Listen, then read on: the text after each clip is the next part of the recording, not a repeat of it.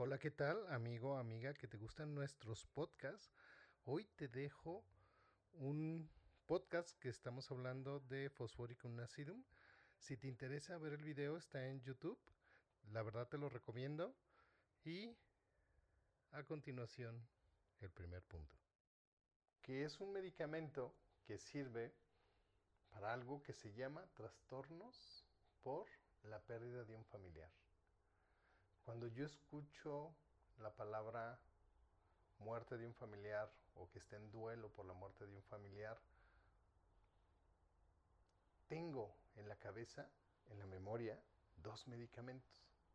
Si conozco de homeopatía o si no sé de homeopatía y he pasado por un duelo y me han recomendado este medicamento, normalmente voy a pensar en otros dos medicamentos. Uno es Ignatia y el otro es Natrumur pero muy raro, muy raro, muy raro, se me va a hacer pensar en fosforicum ácido. Porque es por la muerte de un familiar. El trastorno es por la muerte de un familiar o la muerte trágica de un familiar. Con toda la extensión de la palabra, es una muerte trágica. Tú sabes y debes de interpretar que es una muerte trágica. Es este duelo repentino, que frustra, que le da coraje a estas personas. Ese medicamento sirve para este trastorno, es para una persona que ha sufrido la pérdida de un familiar por la muerte trágica. Vamos a hablar de esta temporada que estamos viviendo. Tú imagínate que, pues no sé, están en su casa, tienen la pérdida, la muerte de este familiar y no pueden salir. No pueden velarlo, no pueden hacer los ritos que normalmente están acostumbrados, están habituados pues este medicamento es más o mejor indicado.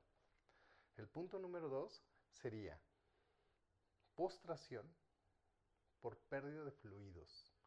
Y hablando del primer punto, este medicamento, después de que tiene este suceso de la pérdida de, de un familiar, tiene esta depresión o postración, que esa es la característica que distingue a Fosforicum acidum. ¿Cómo es la postración de Fosforicum acidum? Es por la pérdida de fluidos, o mejor dicho, por la pérdida de micronutrientes, ya sea por diarrea o por poluciones o masturbaciones. El punto número 3 sería estrés por noxas. ¿Qué sería un estrés por noxas? Un estrés por noxas, pues es, todo le estresa. Tú imagínate que está en esta temporada, está en su casita, pues ¿qué le va a estresar? Los hijos, el marido, la casa, la mamá, el papá, todo, todo le estresa. Y otra característica es nostalgia por noxas, es extrañar todo aquello que perdió por esto, por esta situación que nosotros estamos viviendo.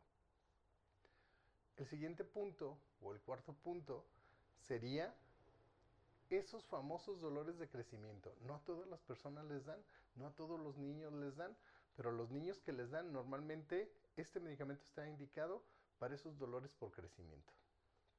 Y ya por último, el quinto punto sería ese dolor de cabeza del estudiante.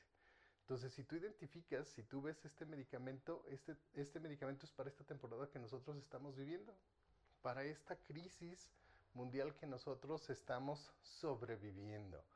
¿Por qué? Si este medicamento sirve para este dolor de cabeza o el dolor de cabeza del estudiante, ¿qué ha sucedido de año y medio para acá? Han cambiado todas las cosas. Las, clases no son presenciales y ahorita son mixtas. En septiembre probablemente comencemos a recibir estas clases presenciales, pero hasta ahorita eran en línea les dejaban muchas actividades, les dejaban mucha tarea, entonces cuando hay una saturación por sobre ejercitar nuestro cerebro, hay una neuralgia o hay una cefalea muy fuerte. Entonces este medicamento sirve para ese dolor de cabeza del estudiante. Vamos a recapitular.